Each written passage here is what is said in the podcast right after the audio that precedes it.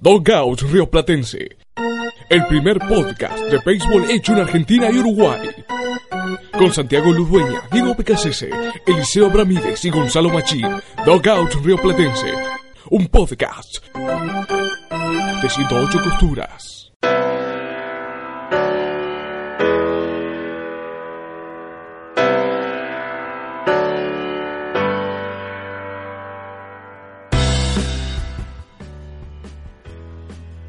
Y otra vez después de una larga racha de sequía, valga la redundancia, el duplica, volvemos acá con un nuevo episodio de Dogout Río Platense. Ha pasado muchísimo tiempo, tal es así que el último episodio fue antes de los Juegos Panamericanos.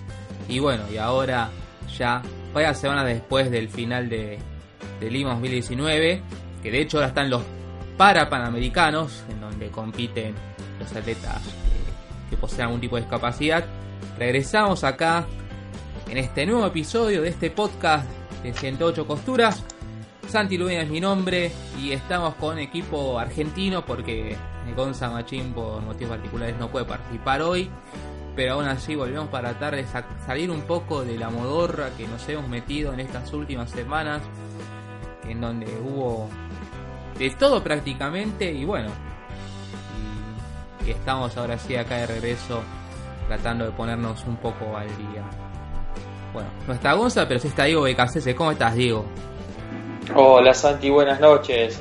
Sí, es como vos decís, eh, fueron pasando las semanas y no podíamos coincidir y pasó pasaron los Panamericanos, pasó la, la Trade Deadline y ahora ya estamos a, poquitos eh, juegos de que termine la temporada regular con eh, series eh, definitorias, con eh, divisiones que ya parecen definidas, con otras no tanto, y con, los juegos de comodín que, es lo más lo que más por ahí se pone lindo los últimos días de la temporada. Así que con, muchas ganas de ponernos al día. También está Eli Sobramies. ¿Cómo estás, Eli? Todo bien, Santi y Diego. Contento de volver. después de tantas dificultades para, para coincidir, eh, semanas un poco ocupadas y, hablábamos mucho entre nosotros de, las ganas que teníamos de, poder grabar para comentar todo lo que venía pasando. Eh, así que estaba es, es lindo estar de vuelta.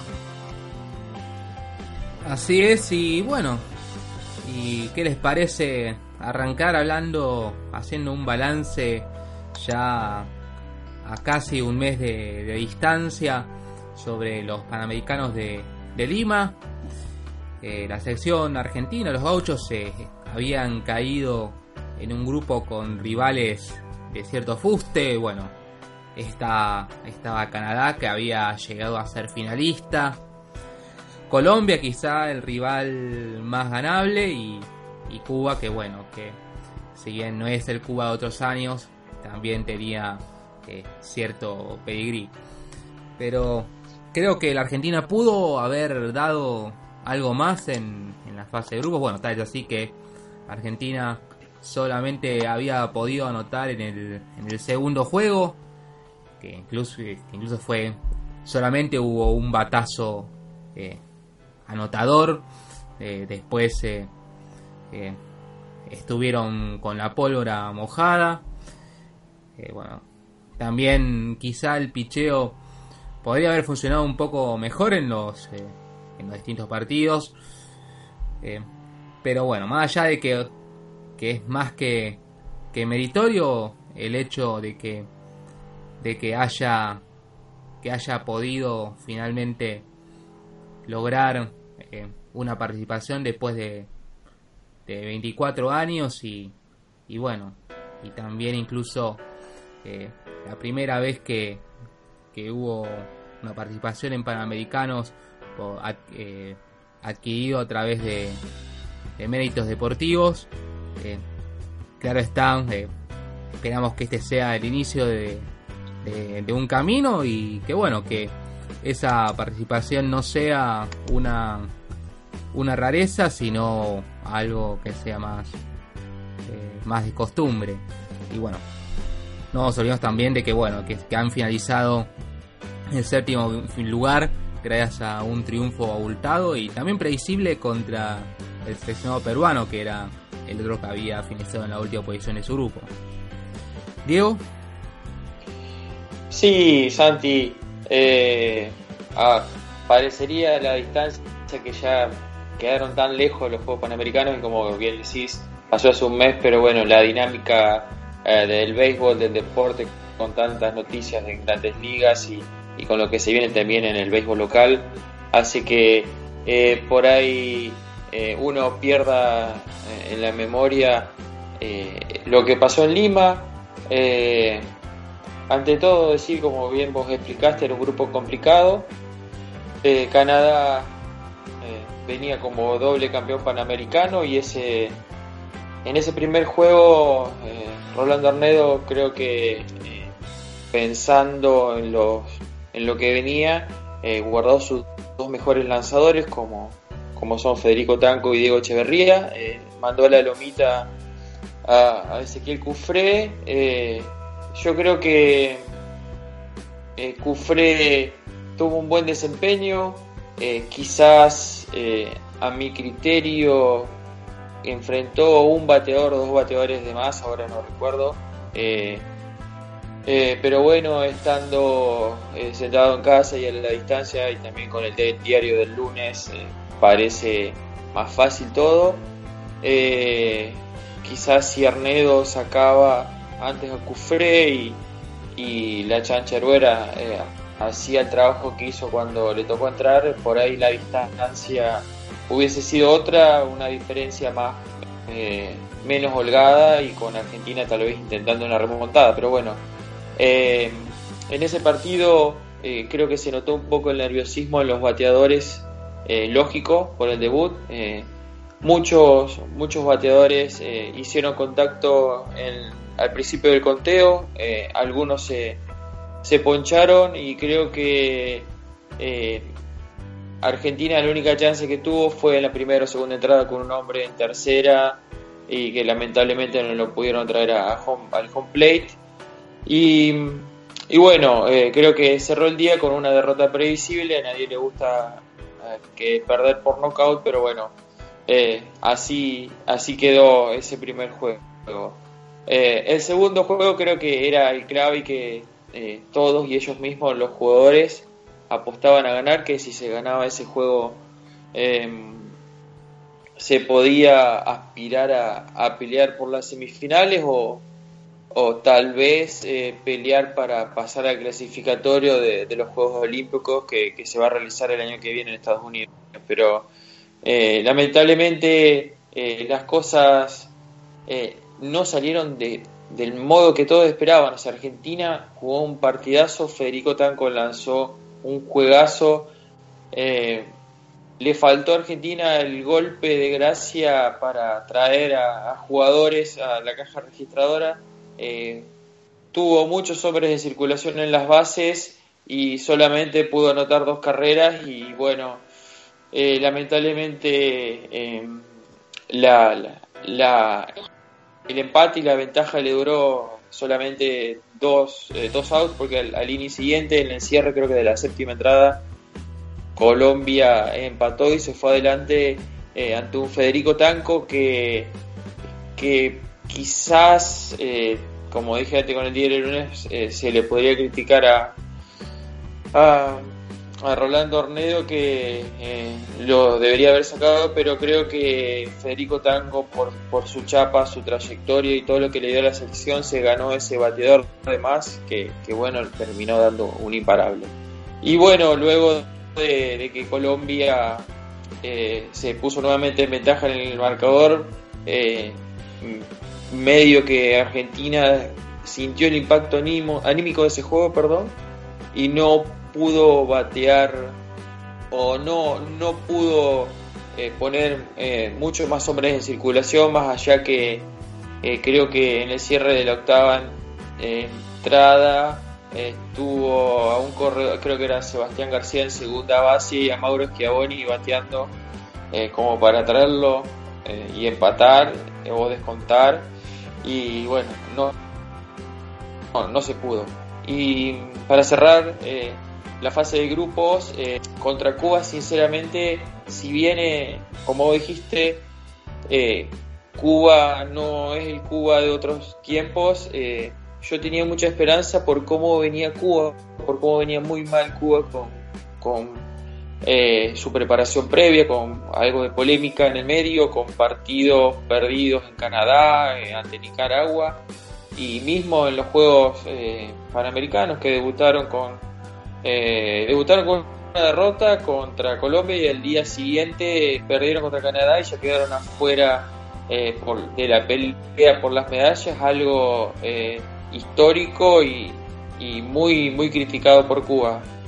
lamentablemente en ese partido contra los, los de la isla no salió el plan, Diego Echeverría creo que pudo sacar un pateador y bueno, cuando tu, eh, uno de tus eh, aces eh, no funciona, ya cambia el libreto y nada, creo que era el cierre de la segunda, tercera entrada y Argentina se estaba perdiendo 5-6 a 0 y el partido se hizo a cuesta arriba y, y nunca, nunca Argentina pudo engranar su ofensiva que terminó sin anotar entradas y perdiendo el partido a la postre por knockout eh, en 7 entradas, 10 a 0. Y el último partido yo creo que eh, era de esperar el, eh, el triunfo de Argentina.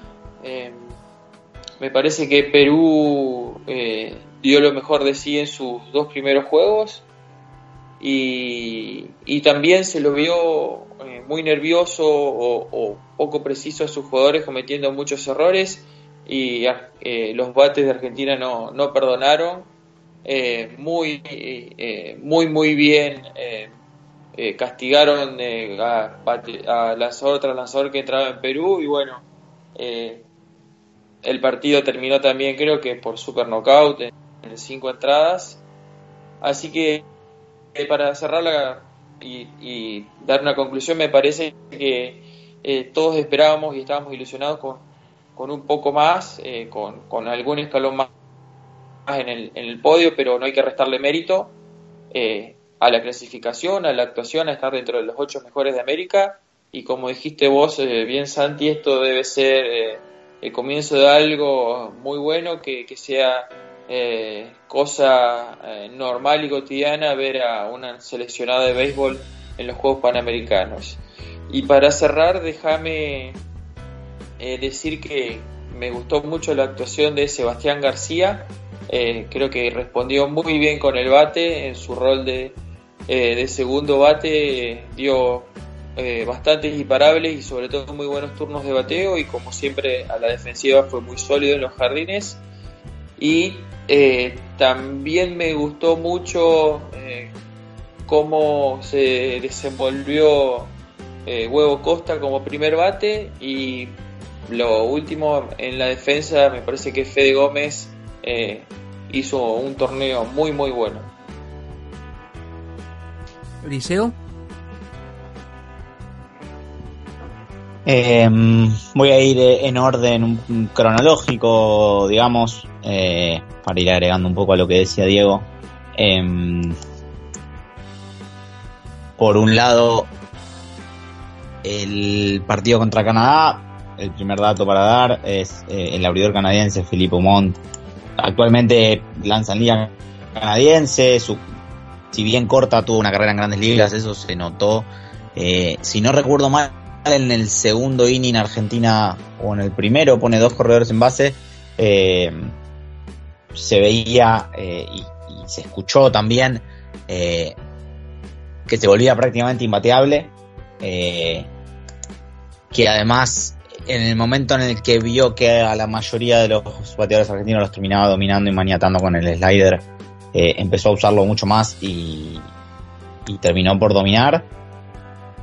Que cambiaba mucho el, eh, el approach entre entonces tener hombre en base y, no tenerlo. uno no sabe si es quizá eh, si fue scouting o si fue también ir dándose cuenta con el tiempo. Imagino que también que, más bien fue la segunda.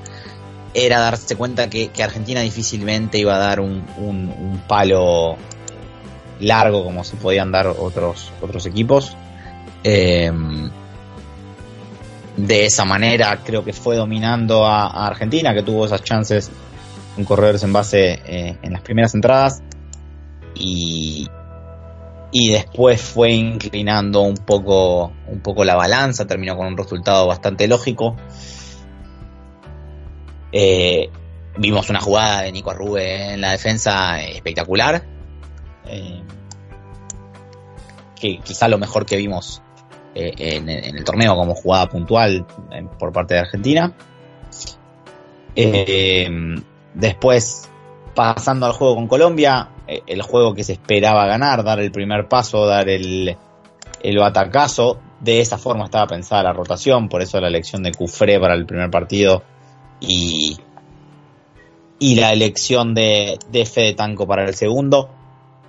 Em, acá una diferencia que creo que se notó es eh, un poco esto que decía recién del poder de bateo y otro poco un tema de en un nivel tan alto al que, al, que Argentina se arrima eh, eh, después de un proceso largo y dando lo mejor de sí y llegando con todos sus jugadores, con el plantel al completo, etcétera, eh, eh, queda un poco, no tanto, pero queda un poco por debajo de calidad de sus rivales, lógicamente, y en esos centímetros y en esas diferencias y en esas cosas finas se terminan definiendo esos partidos, por más que a veces los scores no, no sean finos.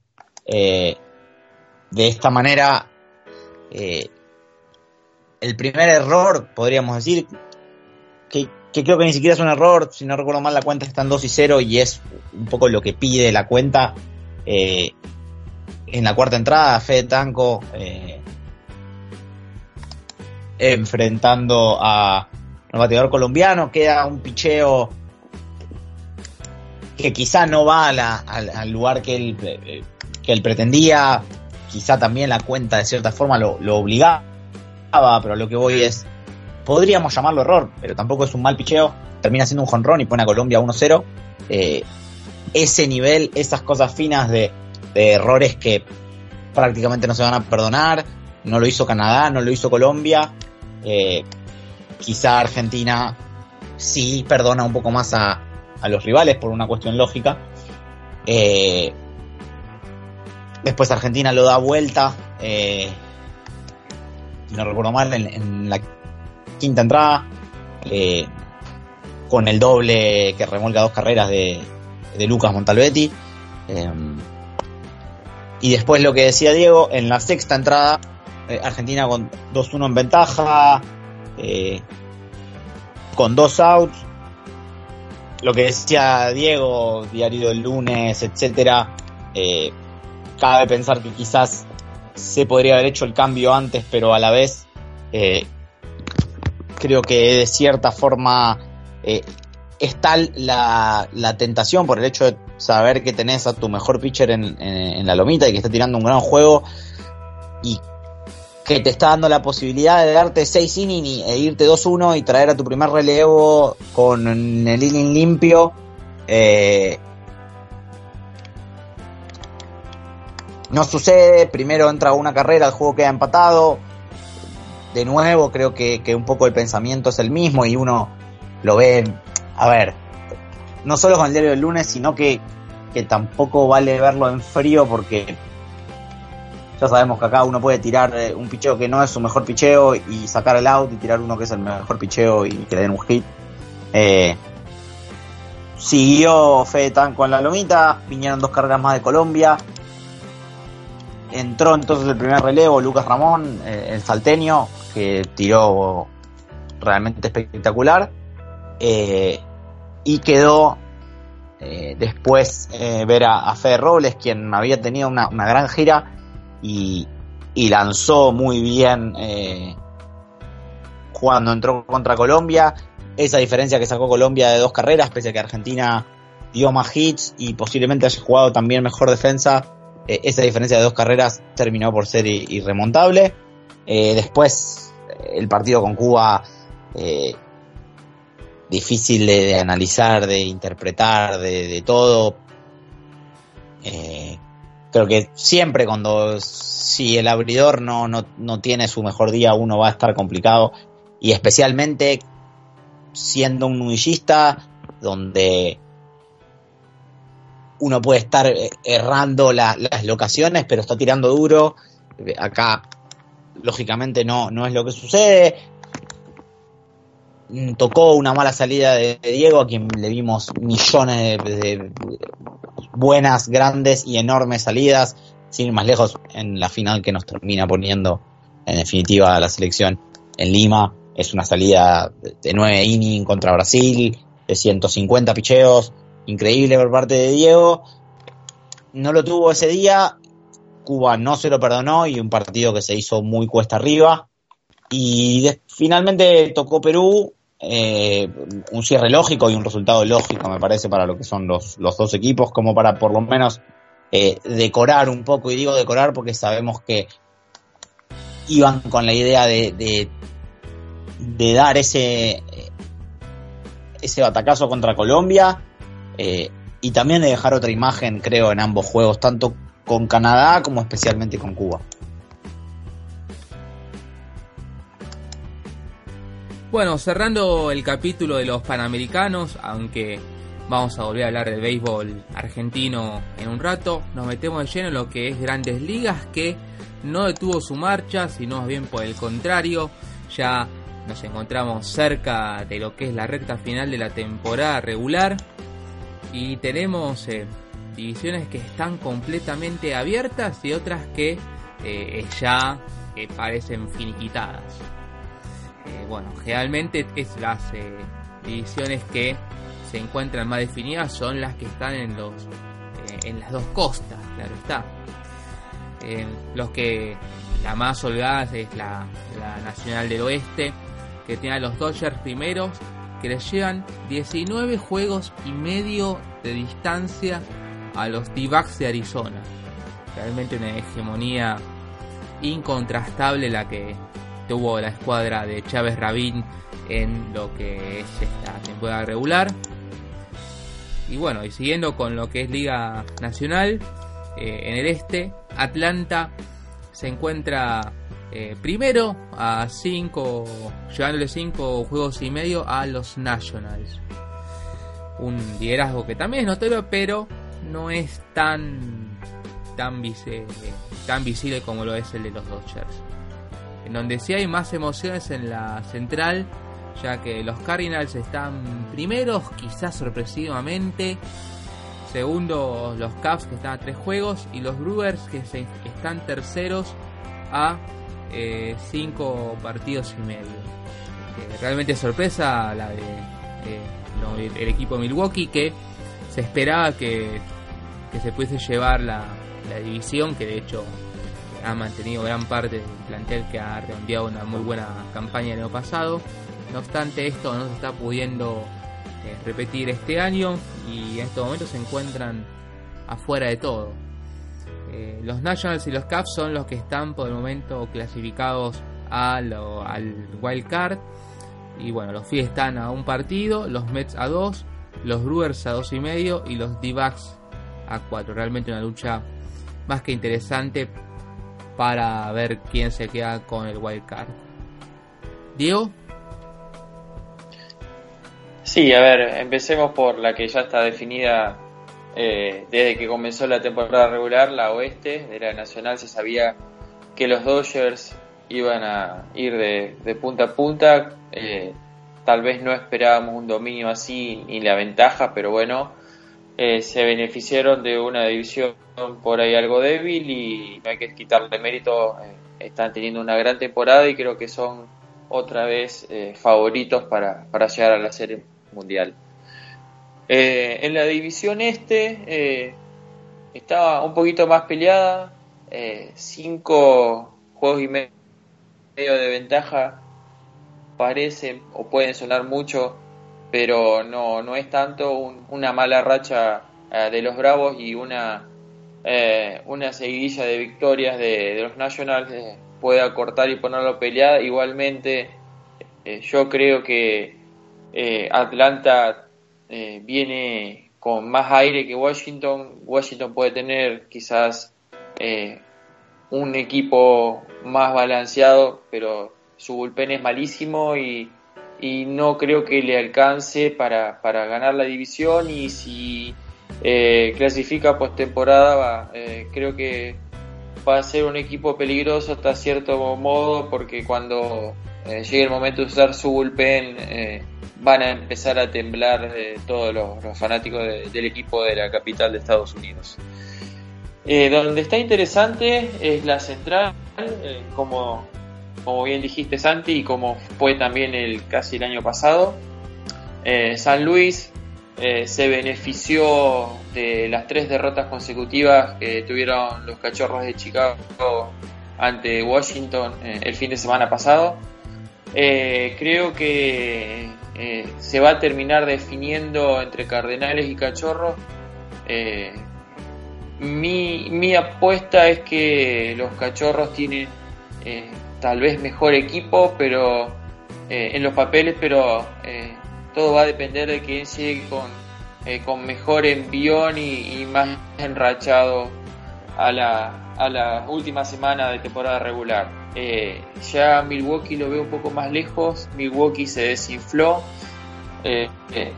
era un secreto a voces que tenía que sumar un abridor para esta temporada, no lo hizo en la temporada baja, eh, en la 3 deadline de julio eh, no, no, hizo los deberes tampoco, eh, buscó soluciones secundarias y, nada, están a cinco juegos y medios del primer lugar de la división, tienen que superar a dos equipos, dos muy buenos equipos, que, que no es poca cosa. Y bueno, en cuanto al comodín, hoy están clasificados los segundos de la división eh, este y central, que son Nationals y Cubs. Los Phillies están terceros a un juego, como bien dijiste, pero los veo muy irregulares a Filadelfia. Eh, hay que ver si también se enracha. El fin de semana perdieron una serie contra Miami. Eh, creo que un, un resultado fue como 12 a 5 o 14 a 8 a favor de Miami. Creo que eh, Filadelfia también está pagando por algunas lesiones de su picheo por sobre todas las cosas. Eh, así que va a tener que hacer bien las cosas para intentar ganar su lugar. Eh, los Mets, bueno, qué decir de la segunda temporada que tuvieron los Mets, increíble. Creo que ni ellos esperaban el rendimiento eh, se desinflaron el fin de semana eh, cuando eh, tenía que sacar la cara y el pecho, perdieron los tres partidos ante, Atlanta. me parece que eso puede ser clave. Perdieron hoy, que están empezando otra serie clave ante los Cachorros de Chicago como local, que con quien están peleando el comodín, así que me parece que si los Mets no enderezan el barco en esta semanita o la semana que viene, van a, van a estar muy complicados para seguir en la pelea. Y por último, los cerveceros a cinco juegos y medio, creo que corre lo mismo que dije eh, de ellos eh, en, la, en su división. Eh, tiene que pasar a varios equipos, tiene que mejorar y, y para llegar a postemporada y, y andar bien necesitan picheo. el año pasado llegaron hasta la serie final de la Liga Nacional y le dieron una muy buena pelea a los Dodgers sin picheo, con eh, el OPN funcionando perfecto, pero bueno, eh, no siempre se tiene esa suerte de que eh, sin un ace o sin un par de buenos lanzadores se puede llegar lejos y creo que está, está pecando de, no hacer los deberes la gerencia de, de los Brewers. Eliseo. Voy a ir en el mismo orden. Eh, creo que hay poco para decir en el, en el oeste. No era pareja a priori. Eh, y encima Arizona se desarmó. Trayó a Goldschmidt a, a los Cardinals. Eh, perdió a Patrick Corbin en la agencia libre. No se le iban a hacer más fáciles las cosas con ese con esa realidad. San Diego sabemos que está en reconstrucción, más allá de, que haya elegido poner a Tatis desde el, prácticamente desde el día 1 en el, roster de, grandes ligas. Eh, iba a ser un equipo divertido. Es un equipo para prestar la atención porque va a ir en franco ascenso, pero no, no había eh, realmente ningún tipo de expectativa real en que, que pudieran competir. Los Giants, a mi entender, suena fácil decirlo ahora, pero lo hemos hablado infinidad de veces. Eh, creo que no llegamos a, grabar cuando se enracharon. Eh, se notaba que era un equipo que no le iba a durar. No parecía muy lógica la decisión de no terminar de ser vendedores. Eh, el pedigrí de postemporada de un Garner, que a medida que se acercaba a la trade deadline empezaba a, lanzar cada vez mejor, podría haberle traído rédito a la hora de un cambio. Eligieron no hacerlo. Creo también que de cierta forma, si vamos a una cuestión romántica, que no es como debería manejarse, pero que a veces a uno le gusta como hincha, eh, sí, los Giants merecían en todo caso que Von Garner se va a ir y no va a renovar con ellos, y este va a ser su final en los Giants, que sea hasta el final de la temporada, que sea junto con Bruce Bochy. Eh, por ese lado, que no es el lado racional para verlo, quizá está bien, pero creo que si pensaron que, podían optar a la postemporada, aunque todavía están a tiempo, realmente están solamente cinco juegos del comodín, parecía ilógico pensarlo. La este, el este de la Nacional, hoy por hoy la mejor división de grandes ligas, me parece, porque hablamos de que eh, Filadelfia está solo cinco juegos por arriba del punto 500, pero eh, tiene récord positivo contra los equipos que están por arriba del punto 500 en toda la liga, eh, cosa que no tiene, por ejemplo, ni Minnesota ni Cleveland, los líderes de la central. No olvidemos que Minnesota y Cleveland están en la pelea por la central. Hoy por hoy Minnesota está encima por tres juegos, después vamos a ir a eso, pero juegan contra tres equipos por debajo de punto 500. Dos de ellos por debajo, cómodos. Uno de ellos probablemente el peor récord a final de temporada en la liga, incluso peor que los Orioles. Eh, entonces, el este de la Nacional está muy competitivo. Eh, Atlanta ganó 8 de los últimos 10, eh, pese a las lesiones.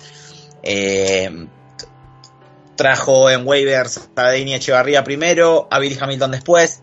Ahora firmó Francisco Cervelli. Todos respondieron casi desde el día 1. Cervelli hizo su debut el viernes, dio tres dobles, empujó tres carreras en una victoria eh, trabajada e importante. Eh, Washington no le pierde pisada, más allá de que hoy, martes, perdió como local ante Baltimore, mañana tiene otro juego. Pero el, mes de, septiembre trae en los papeles eh, un calendario más complicado para Washington que para Atlanta. muchos duelos entre sí. quedan dos series de tres juegos entre ellos, una en Washington, una en Atlanta. Además de eso, eh, los Nationals van a recibir a los Mets eh, a principio de la semana que viene, van a recibir a los Phillies sobre el final de la temporada, en la última serie, antes de cerrar en casa contra Indians. Eh, los Mets venían intratables, pero era difícil comprar un poco lo de los Mets. Después de la estrategia rara, pensamos muchos, no cambiaron a Syndergaard, trajeron a Marcus Stroman, una apuesta fuerte. Eh, tuvieron una racha espectacular. A ver, hay que jugarlos y los mejores equipos van a perder contra los peores equipos eh, más de una vez. Pero había una cierta duda porque, a ver, la racha se había construido ganándole a White Sox, eh, a Pirates, eh, dos series como visitante, pero con algún día de descanso en el medio, que es como la parte más complicada en esos viajes. Le había ganado a Marlins, le había ganado 2 de 3 a Washington. Ahí empezó a tomar otro color. Lo de los Mets, y como dijo Diego, la serie en la que tenían que sacar la cara, perdieron primero 2 de 3 en Atlanta. Después barrieron a, los Indians en una gran serie en casa. Eh, y cuando les tocó enfrentar a los Bravos, perdieron los tres juegos en Nueva York. Ahora arrancan perdiendo con Chicago. Después de eso toca ir a Filadelfia. Eh, después de eso toca ir a Washington les queda una serie de local contra los Dodgers, tienen eh, un final de temporada también complicado. A ver, todos tienen un final complicado porque hay duelos divisionales en septiembre, está repleto. Pero Atlanta, de nuevo, en los papeles parece salir un poco mejor parado en lo que respecta a qué le queda por delante, los viajes que le quedan. Probablemente lo peor que le queda a Atlanta de acá hasta el final lo está transitando ahora. Le tocó jugar en Nueva York el, fin de semana. Viajar para jugar el lunes en Colorado, un juego que había sido suspendido por nieve en abril, en lo que si no hubiese sido un día de descanso entre justamente un viaje de esta serie de tres en, City Field a dos juegos en, Toronto. En vez de descansar tocó ir a Colorado, ayer Atlanta perdió en Colorado y perdió el primero en Toronto. Eh, mañana va a estar complicado, después de eso le va a tocar un día de descanso y va a venir a casa a recibir a, a los White Sox y ahí puede armar otra cosa recién vuelve Dansby Swanson, va a volver Austin Riley. Atlanta en principio, la parte más complicada cuando tuvo las lesiones más fuertes eh, y le tocaba jugar con los Dodgers, con los suplentes, la verdad, eh, dando, dando la nota, aguantó el fuerte, no se puede sacar a Washington de encima. Yo acá no voy a discrepar con Diego, yo creo que Filadelfia es irregular, pero se está subiendo a un Harper que está caliente. Eh, y que está bateando mucho en esta segunda mitad de temporada y se puede empezar a, a, poner cada vez más difícil y le puede empezar a complicar la vida a más de uno en esta cuestión que hablábamos de las series de ir a Washington, de recibir a los Mets y demás.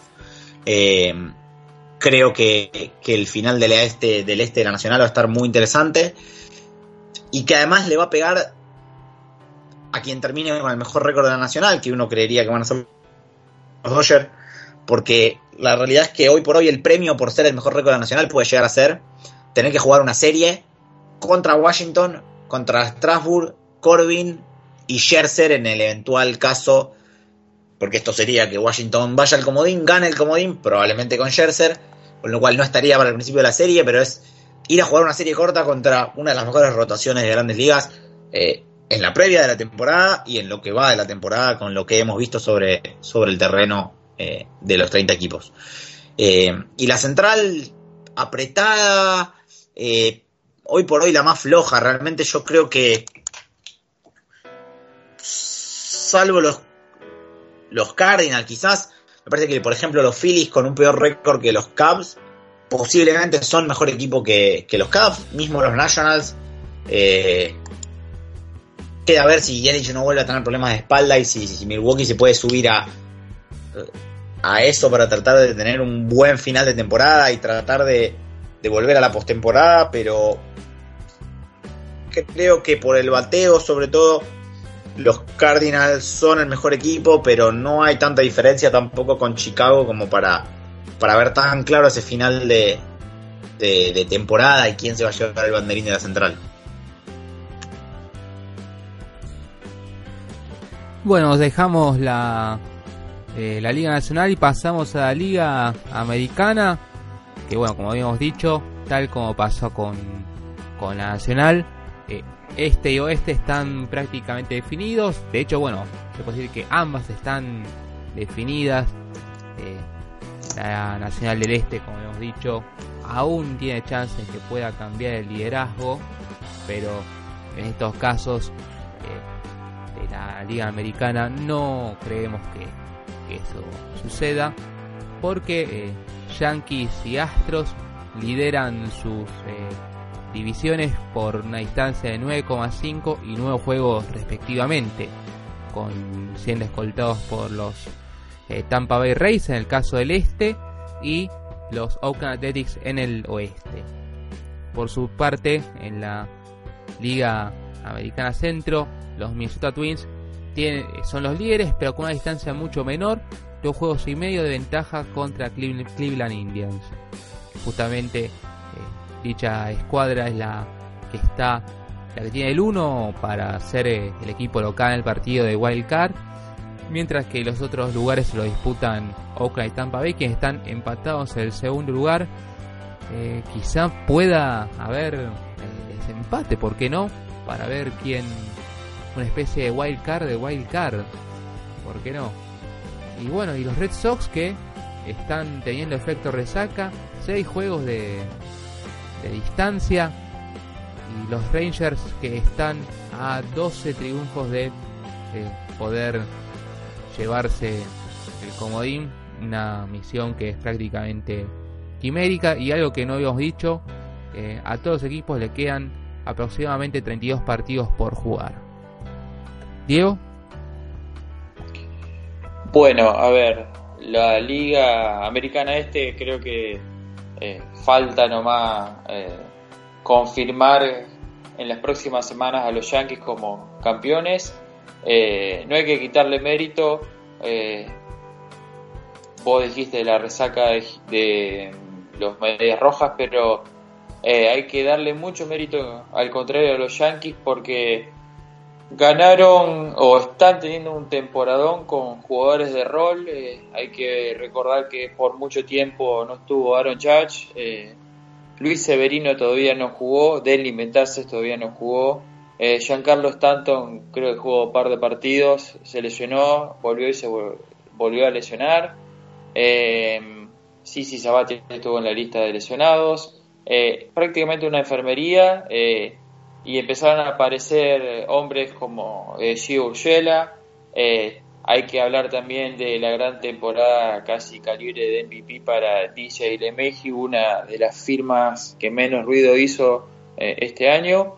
Y, y, nada, con todo, con todos estos sobresaltos, los Yankees despacito se posicionaron en la primera en la primera posición de su división fueron los primeros de la liga americana en llegar a 80 victorias. Y, nada como dije primero falta confirmar nomás su, su nuevo campeonato en la liga eh, nacional eh, la liga americana este. En la oeste algo similar y esperable eh, los Houston Astros vuelven a revalidar otra vez que son el equipo dominante de la división y que eh, casi, por así decirlo, es más completo de la americana, de arriba abajo, más allá que eh, también tuvieron que luchar con lesiones de jugadores como Correa y perdieron eh, a jugadores directamente ya por toda la temporada como Colin McHugh, no, perdón, Colin McHugh no, se me fue el nombre del lanzador.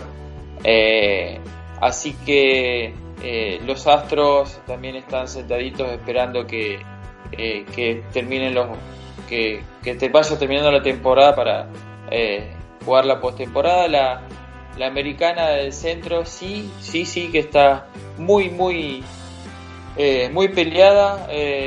los Twins flaquearon un poco hace dos o tres semanitas que los Indias le arrebataron el puesto, el primer puesto de la división eh, hay que remarcar eh, la, gran vuelta de rojo que le hicieron los, indios a la temporada. Eh, recuerdo haber leído por ahí que estuvieron 11 juegos a 11 juegos de distancia del primer puesto. Bueno, se los descontaron a Minnesota desde tampoco recuerdo qué fecha del mes de junio son el mejor equipo de las grandes ligas y, de a poquito y con, un Terry Francona que, que, supo llevar a su, a su grupo y a sus jugadores eh, eh, al mejor rendimiento.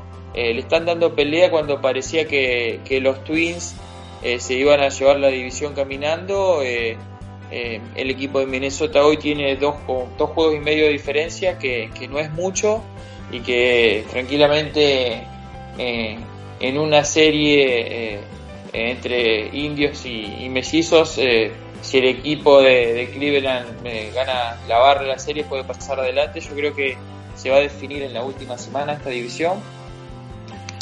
Y para cerrar el comodín creo que está mucho más claro en la americana de lo que está en la nacional. Eh, entre Atléticos, eh, Indios y Tampa Bay creo que va a salir el, segundo, los dos comodines, perdón, de la liga americana y cuidado que como viene eh, la cosa entre Tampa Bay y Oakland eh, no tenga que jugar el partido 163 eh, para definir quién, quién juega el comodín. Así que me parece que, que se vienen cosas lindas y que las divisiones que mencionamos, las dos centrales de, ambas ligas, y los comodines es para prestar atención a estos 30, 32 partidos que le quedan a, cada, a cada franquicia. Eliseo. Sí, a ver, voy a arrancar quizá por lo que puede llegar a ser un poco más eh, discutible eh, y a riesgo de que termine en los playoffs, porque está solo seis juegos. Es creo que Boston no tiene solamente resaca, Boston no es un buen equipo. Eh, Boston acertado posiblemente en que, que Craig Kimbrell pedía mucho dinero, eh, sobró la situación del bullpen. Creo que Brandon Workman fue brillante al principio de la temporada, eh, pero fue primero y único eh, de los que le cumplió realmente en el bullpen. no se sabe si fue esta cuestión de evitar el impuesto de lujo, si realmente se confió en exceso Boston de que le iba a sobrar con el bullpen que tenía. Eh, no fue el caso. Y a ver, sabíamos que los Yankees venían picantes, por así decirlo. Y había pasado por debajo del radar para muchos de nosotros, quizás, pero cabe pensar que no para la gerencia general de Boston. Que Tampa había terminado la, la temporada ganando 90 juegos y si no pudo ni siquiera oler los playoffs, fue por Oakland y por la pelea entre Yankees y Boston, donde eh, los Yankees terminan segundos en la división con, si no recuerdo mal, 100 victorias. Eh, pero no escapaba a nadie el hecho de que, de que los Reyes eran un equipo serio. Eh, desde lo económico parecía una buena decisión lo que tenía que ver con Craig Kimbrell. Sin dudas probablemente lo haya sido, pero después quedará para otro momento de debate si con esa lógica si fueron buenas decisiones las de Eovaldi y sobre todo la de Chris Sale, que creo que quedará en suspenso hasta saber si Mookie Betts termina renovando en Boston o no, o si por lo menos Boston hace el mayor de los esfuerzos dándole un contrato quizás similar al de Mike Trout eh, a Mookie Betts. Similar por debajo, pero similar al, a fin de cuentas. Eso va a ser un tema para largos, un tema que se resolverá no, no esta temporada, sino seguramente la temporada que viene, pero es algo para, para estarle atentos. Eh, parece que los Yankees, aún con una rotación abridora decepcionante, eh, decepcionante en realidad dentro de lo esperable. Severino, como dijo Diego, no, no pisó todavía el Yankee Stadium eh, se habla de que está cerca de comenzar una risk assignment, con lo cual quizás lo tengamos eh, en septiembre lanzando en, en los Yankees. Quedará a ver si la recuperación llega bien, si lanzar en menores eh, lo hace sin problemas. Y si llega a tener una cantidad de salidas en, en la temporada regular para llegar estrechado bien a un juego 1 o a una primera serie como abridor en la postemporada. Uno cree que a los Yankees no se le va a escapar la división, eh, pese a, a todos los problemas que tuvo la rotación, que fue esta lesión de Severino. Eh, Paxton hasta ahora ha sido decepcionante. Tanaka tuvo un buen comienzo de temporada, se viene desinflando y rápido. Incluso si sacamos la salida de Boston, que realmente de Boston, perdón, contra Boston en Londres, que es una serie que prácticamente no vale la pena analizar desde lo beisbolístico. Y J.A. Hub y Sabatia, que, que cuando se le pidan 5 innings, a veces te lo va a dar y a veces no. Los Yankees vienen resolviendo ese problema básicamente con bateo y con el mejor bullpen del mundo porque lo tenían ya el año pasado, lo tuvieron desde el punto de la producción. Eh, este año sin Derry Betances, pero con, con un Adam Otavino en un muy buen nivel. Eh, son por lejos el mejor bullpen de las grandes ligas, especialmente por lo bien que lanzan y la cantidad de innings por las que están trabajando. Queda por verse cómo son las estadísticas si uno toma, por ejemplo, a Tampa y pone a los openers entre los relevos, pero creo que así todos los Yankees eh, tienen un bullpen que, viene cerrando juegos, por supuesto hay que ver qué pasa cuando llegue octubre y ya no se le pueden pedir tres días seguidos a, los mismos relevos. Y uno no quiere poner ni a Jonathan Laizaga ni a Chance, ni a Chance Adams a tirar en un séptimo inning de, un, de una serie de postemporada. Pero los Yankees parecen encaminados cómodamente a ganar la división. Voy a ir con la central. Me pasa algo parecido que con la central de la Nacional. Tienen unos récords un poco mejores Cleveland y Minnesota. Pero Cleveland y Minnesota juegan 19 veces al año contra los, contra los White Sox. Pero especialmente contra los Royals, contra Detroit. Que venimos hablando del, del desastre que iba a ser Baltimore toda esta temporada y, calladito, y pese a Matthew Boyd y pese a Spencer Turnbull eh, tratando de sacar la cara por su equipo, Detroit es el peor equipo de grandes ligas, cómodo, hoy por hoy cinco juegos debajo de Baltimore incluso. Eh, por supuesto quedará por verse dónde termina, pero es, es un poco eso. Cleveland incluso se dio el lujo de, vender a Trevor Bauer y así todo seguir en la contienda, en parte por un Shane Bieber brillante y en parte porque en ese cambio trajo lo que precisaba desde enero. Si algunos no siguen a Mike Petriello, en Twitter venía eh, jodiendo, por decirlo así, con Puiga los, Puiga los Indians, Puiga los Indians, Puiga los Indians desde el mes de marzo. Lo tenemos, Puiga los Indians. El outfit de los Indians era muy flojo probaron con Carlos González, no le fue bien. Un movimiento lógico, barato. Eh, probaron, no sirvió, lo cortaron. Eh, era realmente muy flojo, el outfield va a mejorar. No se va a acercar a los mejores, pero sin duda mejora con Yaciel Puig y con Fran Mil Reyes, especialmente del lado del bateo. Eh, Minnesota quizás tendría que haber sido hace ya un par de meses más agresivo en la búsqueda de un lanzador como Dallas Keuchel o de ir a buscar relevos en el, en el mercado. Estaba claro que fue un mercado muy de vendedores. Eh, no había tantos brazos y había muchos equipos necesitando bullpen, prácticamente todos los contendientes, salvo quizás los Dodgers y en menor medida los Astros. Eh, habrá que ver si, si, Minnesota logra sostener la división. Creo que allá por mayo-junio tenían una ventaja de 12 o 13 juegos. Eh, hoy por hoy han llegado a estar por debajo, ahora mismo están, están por encima, pero no por tanto.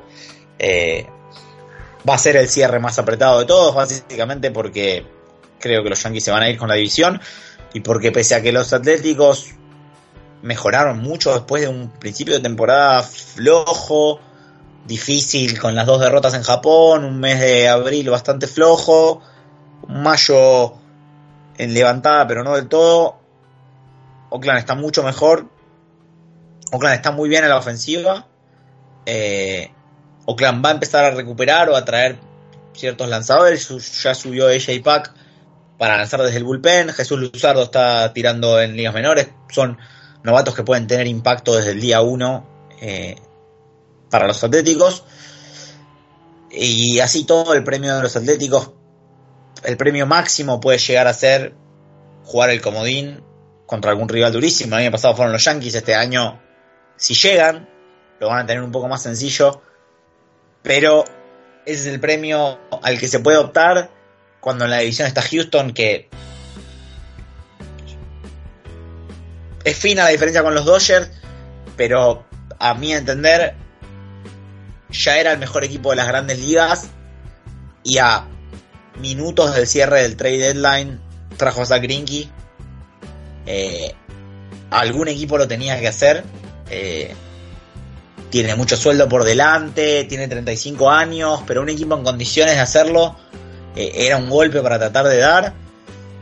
Y sí, uno ve a los Yankees con un récord tan bueno como el de Houston, pero ve los problemas que tienen los Yankees en la rotación abridora y después piensan que para ganarle a Houston hay que ganarle a Verlander, a Gerrit Cole, eh, a Zach Greinke.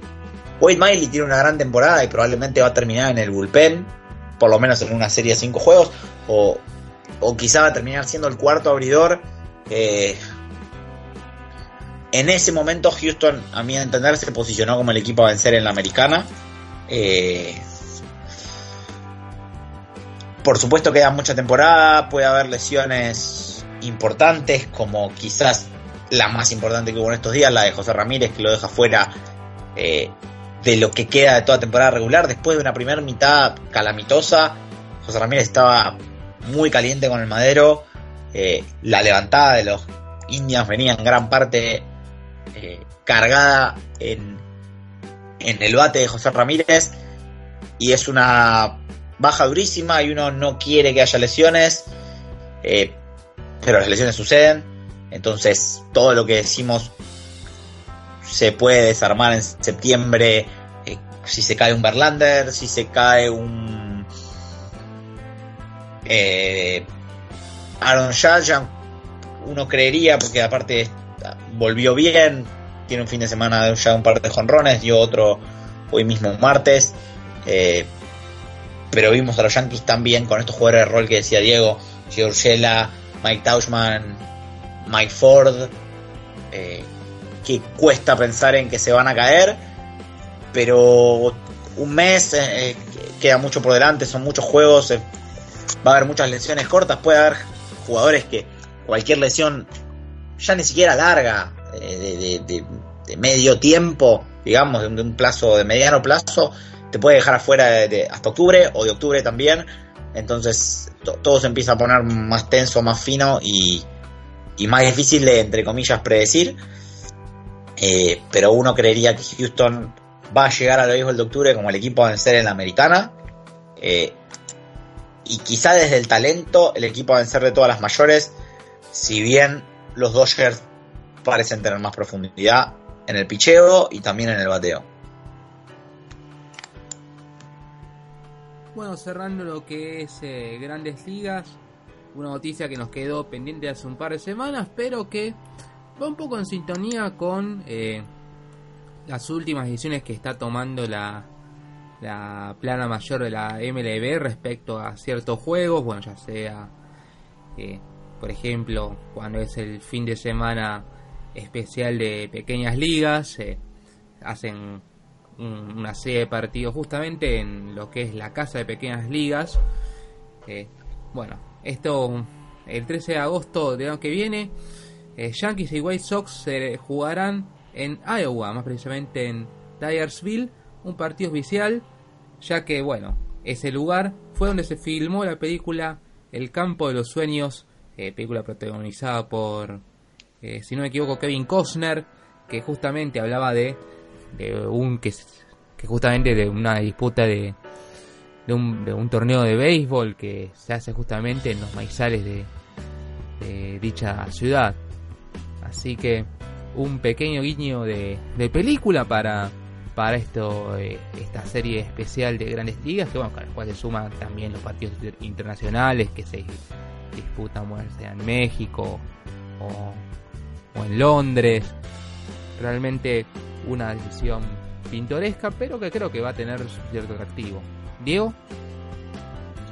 Sí, Santi, la verdad que cuando me enteré de la noticia no lo podía creer y sinceramente dan ganas de agarrar y comprar un pasaje de avión y ir a ese partido porque la verdad eh, para mí que soy fanático de las películas y sobre todo las deportivas y, eh, y me encanta el béisbol, me parece que eh, cuando uno por lo menos en mi, en mi caso, cuando uno piensa o te preguntan cuáles son las películas de béisbol que más te gustaron, creo que El Campo de los Sueños viene primero realmente y si no viene primero viene segundo o tercer lugar creo que en todas las cabezas de la gente.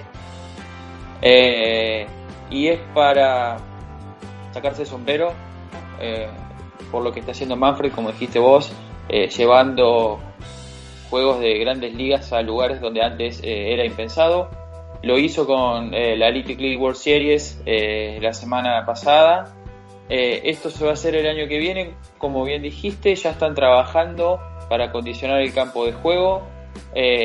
van a montar una estructura de tribuna removible para 8.000 personas Y hoy justamente estaba leyendo hace un ratito que el, el outfield va, va a tener tipo plexiglass o va a ser del material de plástico como imagino son las protecciones que hay en el hockey para que se puedan ver los maizales atrás de, los jugadores en el outfield, así que la pared de, eh, de los jardines va a ser de vidrio con, con el escenario del maizal atrás, así que eh, eh, con, muchas ganas de, que llegue ese día, también ya empezaron las especulaciones a ver quién, quién debería tirar el, el lanzamiento inaugural, muchos están diciendo que tiene que ser Kevin Costner, eh, otros, eh, James Earl Jones, eh,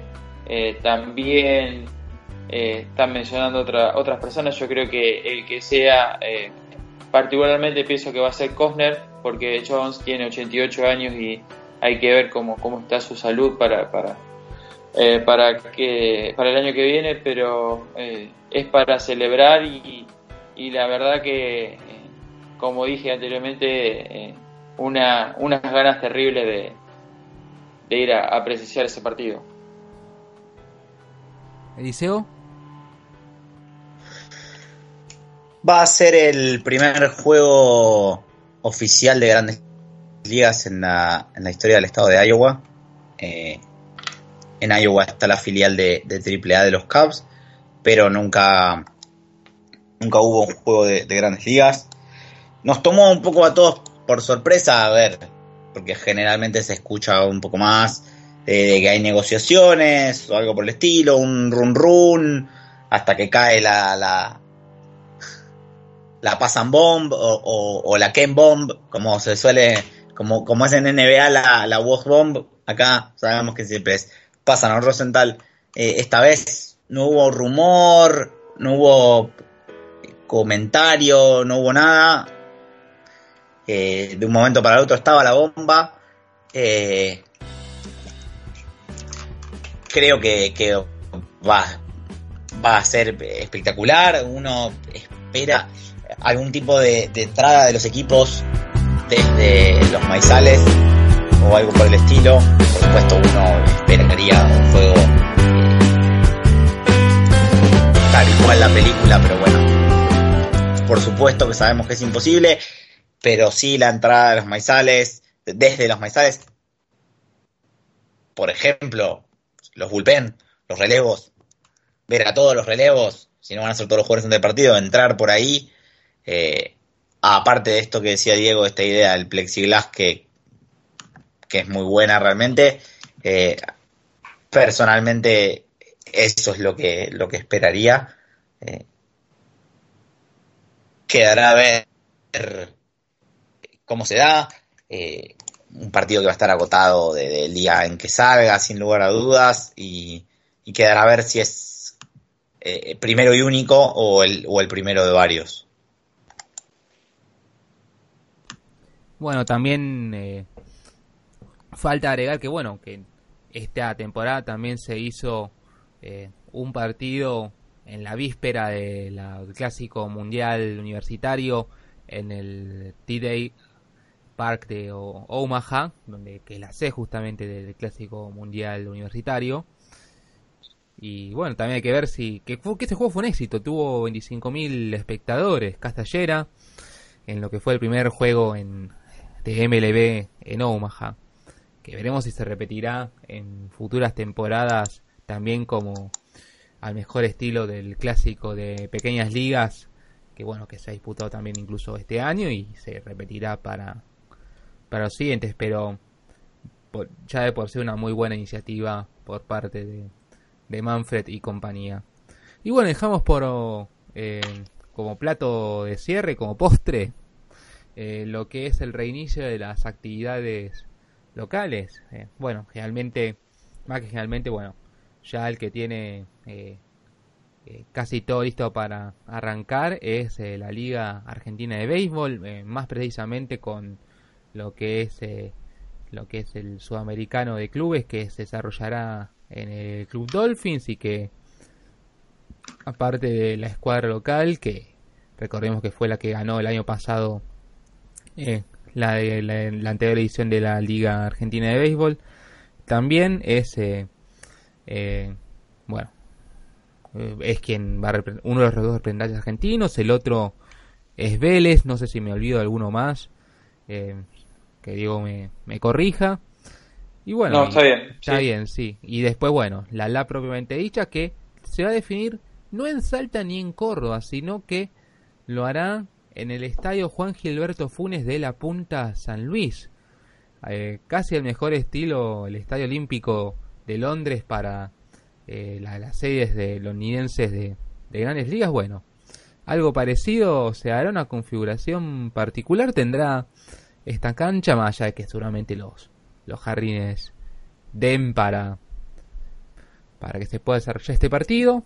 Y así una plaza que no es beisbolera precisamente como lo es San Luis, pero que igual eh, el hecho de ver a este estadio eh, eh, ambientado, mejor dicho, con una configuración beisbolística, va a ser algo sin dudas bastante singular para ver. Diego. Sí, Santi, como bien dijiste, Ahora este fin de semana empieza la Liga Argentina, la verdad que tengo muchas expectativas eh, para ver eh, cómo, cómo, responden los equipos. Eh, específicamente tengo ganas de ver cómo va, a andar el, nuevo Pumas, que hay que recordar que la franquicia pasó a manos de la escuela a escuelas cordobesas de béisbol y softball. así que eh, ellos van a tener un extranjero eh, que le proporciona a la liga porque salieron últimos la temporada pasada. Además se reforzaron con varios jugadores de Córdoba, de, otros equipos y en teoría eh, cuando puedan van a reforzarse con jugadores de la metro de, diferentes equipos. Y por el otro lado, en la otra zona hay que ver cómo se desempeña Vikingos, que es la, la franquicia número 7 de la liga eh, también es bueno eh, acotar que eh, para esta temporada la zona norte no va a contar con Pampas, que por problemas presupuestarios no, no pudo participar, no va a poder participar, así que Vikingos creo que va a ser una novena muy interesante porque se, se, mudaron de equipo Oscar Malek, que era el manager de, de Pampas, Diego Echeverría, lanzador de la selección, también está ahí. Eh, un par de venezolanos que, eh, que estaban en Infernales, así que va a estar muy interesante. Aparentemente, en teoría, eh, vikingos van, se van a reforzar ya con la temporada llevada a cabo con, con él y Omar Prieto, aparentemente, así que va a estar muy interesante pero también tengo muchísimas expectativas en lo que dijiste vos en la serie sudamericana, en ver a los equipos eh, argentinos medirse con, eh, con, el equipo de Ecuador, con el de Ecuador, eh, también con, con Warriors de Chile y por qué no ver cómo se desempeñan ante, ante Vélez de la Metro. Yo creo que ese fin de semana, creo que es del 24-25 de septiembre, eh, va a estar muy muy lindo y voy a voy a tratar de, hacer lo, imposible para ir a Córdoba porque tengo muchas ganas de, ver eh, todos esos equipos y, y, a los también a las novenas como dije chilena y de, y de Ecuador. Eliseo.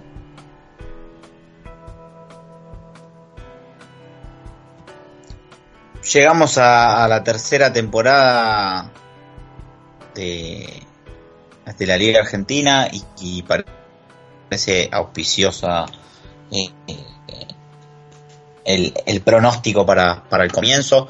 Eh, Diego ya contó mucho mejor eh, los cambios. sé que hay algunos jugadores de Liga Metropolitana que, que se movieron para jugar la temporada completa, otros lo harán posiblemente en algunas fechas como ya vimos la, temporada pasada con jugadores como Guido Moni, Sebastián Fontana, eh, entre otros, pero sí algunos que se movieron de forma fija, digamos, y que van a jugar toda la temporada eh, la LAB. se pone interesante por, por ese lado y quedará a ver. Lo primero que uno eh, a veces da por sentado, que el clima ayude, que no, porque si no recuerdo mal la temporada pasada se acortó alguna de las series interpersonales, que obviamente es en las que más hay que cruzar los dedos para que no haya ninguna dificultad, para que todo pueda salir eh, de la manera que se está organizando trabajando. Eh, Así que a la expectativa. Eh, creo que de los jugadores más importantes que tuvo la temporada pasada en materia de, refuerzos extranjeros están todos disponibles de nuevo para sus equipos, aunque algunos no lo vayan a hacer para, toda la temporada, sino con la temporada comenzada. Pero eh, eh, creo que, que solo queda esperar que entre la liga y la competencia internacional eh, sigamos viendo juegos de, buen nivel y, siga creciendo la liga. Y también aprovecho para continuar con vos, Eliseo, más que nada para hablar de lo que es eh, la Liga Metropolitana. ¿Qué información hay respecto al inicio del torneo para esta segunda mitad del año? Arranca el sábado los menores y, lo que es la 2. El domingo va a estar empezando el top 6. Eh, se va a jugar un torneo semestral. Eh, a diferencia del torneo pasado, no se confirmó y, a priori en lo que se vio en el fixture va a quedar así. No va a haber juegos nocturnos. Eh, para aquellos que no, no sabían no recordaban, el torneo pasado, que fue de enero a mayo, hubo bueno, entre los seis equipos, siempre doble juego los domingos, dos vueltas. Eh, es decir, que ahí había 20 juegos y además una rueda de juegos nocturnos eh, entre semana. Esa rueda del campeonato no va a estar en este torneo. Eh, el torneo del top 6 entonces empieza con su formato habitual de doble juego este domingo, de no haber problemas con el clima el campeón Vélez empieza su, su defensa al título en Daom contra Daom. Ferro y Júpiter se van a estar enfrentando en Júpiter y Lanús va a recibir al Mendares. Los equipos del top 6 de este campeonato son exactamente los mismos que, que había el campeonato pasado. Eh, y para destacar, sí, un leve cambio en el formato. Eh, recordemos que el torneo pasado los dos mejores equipos, Vélez y Ferro, fueron al playoff, jugaron una final a cinco juegos. Esta vez va a haber una semifinal eh, a un solo juego y después va a haber una final de playoff. Eh, creo que queda por definir si al mejor de, de cinco o al mejor de tres. Eh, ese torneo debería, si las fechas, el clima y las elecciones ayudan, ayudan. Si hay una sola vuelta en vez de dos y, hay un solo domingo que hay que perder por ese motivo y no dos, además del Nacional de Mayores que, se va a estar disputando a fines de septiembre, el torneo tendría que estar terminando antes de, antes de fin de año. Y digo tendría porque más de una vez eh, eh, la lluvia se ha encargado de terminar jugando finales de torneo eh, en enero o con el pan dulce en la mano. ¿Algo para agregar, Ivo, al respecto? Eh, la verdad que muy, muy interesante. No, no sabía eh, de que del cambio de formato del torneo. Celebro que haya semifinales porque le, les da a los equipos que están ahí eh, peleando la motivación por, por pelear hasta, hasta la última fecha, el último out y y que por ahí con, el formato anterior que, era, era muy bueno, pero cuando dos equipos se cortaban, por ahí los otros cuatro ya eh, tomaban los juegos eh, quizás de otra manera, no sé, se me ocurre a mí, pero con este nuevo formato de semifinales creo que, le hace bien a la competencia y, y al top 6. Bueno, y así cerramos este episodio de regreso de Dogout Río Platense. Esperamos no tardar demasiado para nuestro próximo episodio. Así que abrazo grande, Diego.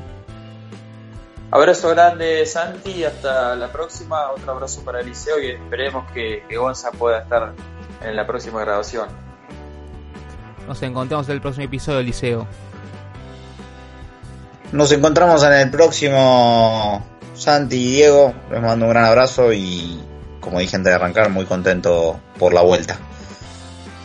Entonces, en nombre de mis compañeros Diego Becasese y Eliseo Bramíez, también sumando a Gonzalo Machín, que esperemos que esté en el próximo episodio, se despide Santi Lueña. Muchas gracias y nos encontramos la próxima.